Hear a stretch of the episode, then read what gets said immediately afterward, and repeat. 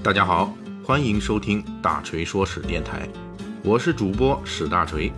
希望您也关注我们其他的历史和读书专辑，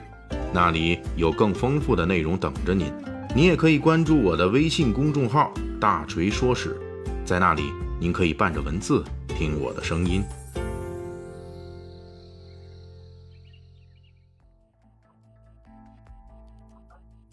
今天是三月二十八日，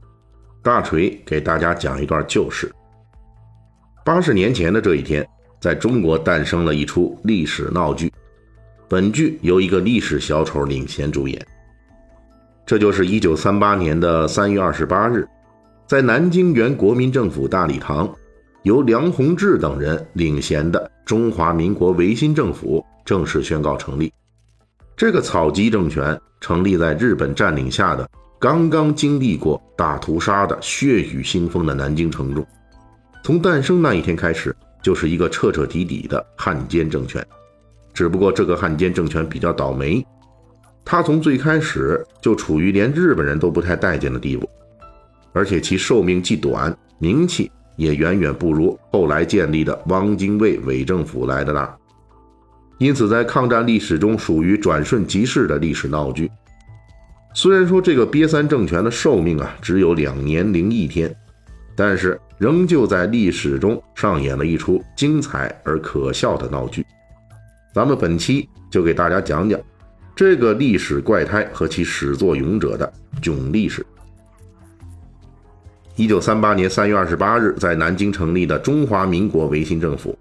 其动机来源于一九三八年一月日本近卫内阁发表的声明。也就是宣称要在侵华过程中培养汉奸政权。一九三八年二月，攻占中国南京的华中方面军司令部指令派遣军参谋旧田大佐出面寻找汉奸合适人选。当时日本人选的未来汉奸政权的头目，本来是当过北洋政府总理的唐绍仪，以及北洋时代风云一时的直系军阀吴佩孚。但是唐绍仪迟迟没有答应，吴佩孚那边也没信儿，弄得旧田大佐十分尴尬，跑回日本本土的陆军参谋部去诉苦，说找不到给力探监呐。最后万般无奈，只能退而求其次，找到了后起之秀的梁鸿志、温宗尧等人。不过比起唐绍仪、吴佩孚啊，梁鸿志此前最高水平也就是当过皖系军阀段祺瑞手下。安抚国会的参议员，号召力和名气那就差太远了。日本人对这个结果也不满意，但是日本人也没办法。当时国民党军统方面对公开的汉奸经常采取暗杀行动，梁鸿志等人能够主动跳出来当汉奸，已经是把当时操作此事的日本华中方面军司令官松井石根大将给激动坏了。一九三八年二月十五日，松井石根亲自接见梁鸿志等人。热情赞扬了梁鸿志等人坚决当汉奸、不怕死的精神。终于凑齐了人头。一九三八年三月二十八日，中华民国维新政府正式成立。不过成立之后，马上这个汉奸政权就面临无处办公的窘境。这是因为由于一九三七年底日本华中派遣军占领中国南京之后，进行了惨绝人寰的大屠杀。造成了南京城内破坏极大。梁鸿志这伙人成立汉奸政权之后，在南京城里根本找不到合适的办公地点，只能在成立的第三天就全体跑回上海，租用上海新亚饭店的部分区域充当办公场所。因此，这个号称中华民国维新政府的怪胎，又被人送外号为“饭店政权”。维新政府无处办公。正是这个汉奸政权所处窘境的真实写照。从这个汉奸政权诞生之前开始，就有一部分日本人开始反对它的存在了。早在1937年12月，发动七七事变攻占平津的日本华北方面军，就拉拢汉奸王克敏、王一堂等人，在华北地区成立了一个叫做“中华民国临时政府”的汉奸政权。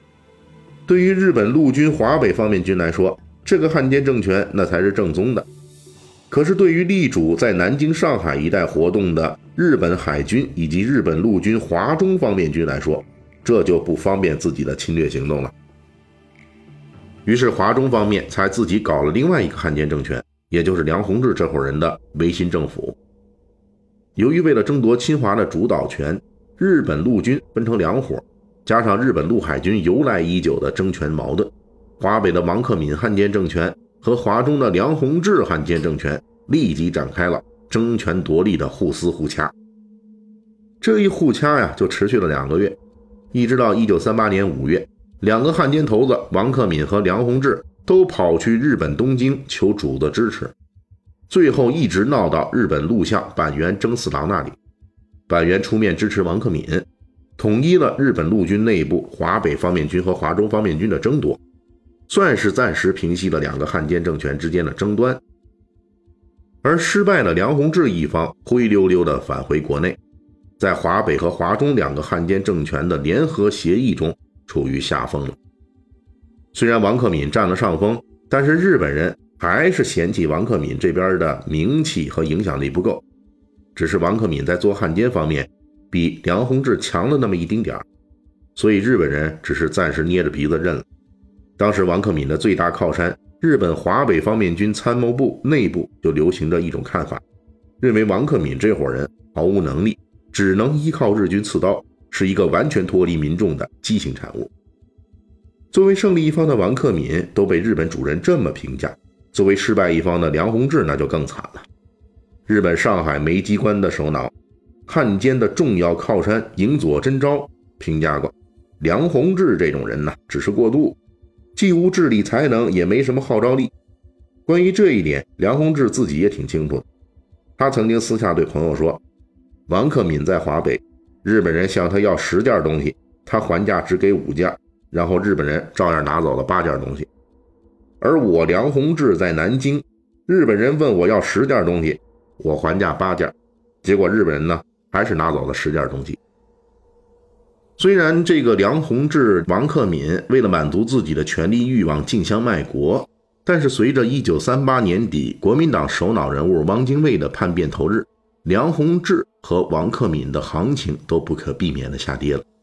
这个先天不足和后天失败加在一起的梁鸿志的这个中华民国维新政府，那更是首当其冲，成为了汪精卫伪政权的兼并对象。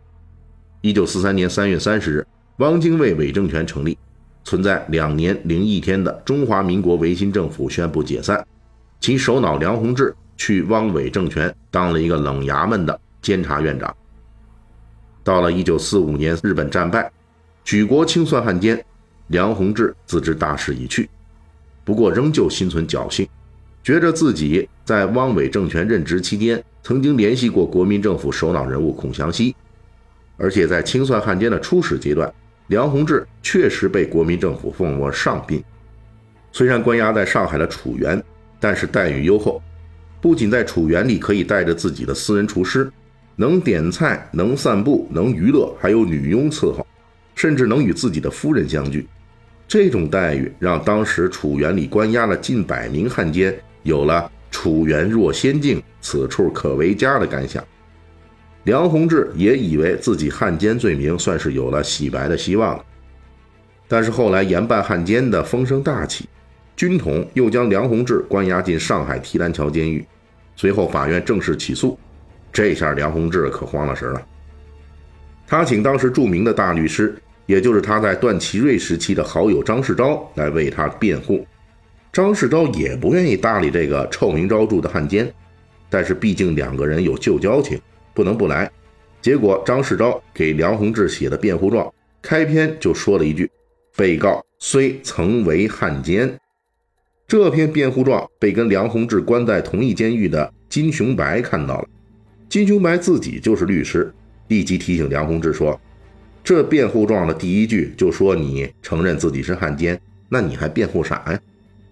梁鸿志吓了一跳，这才明白张世钊也没心思给他辩护，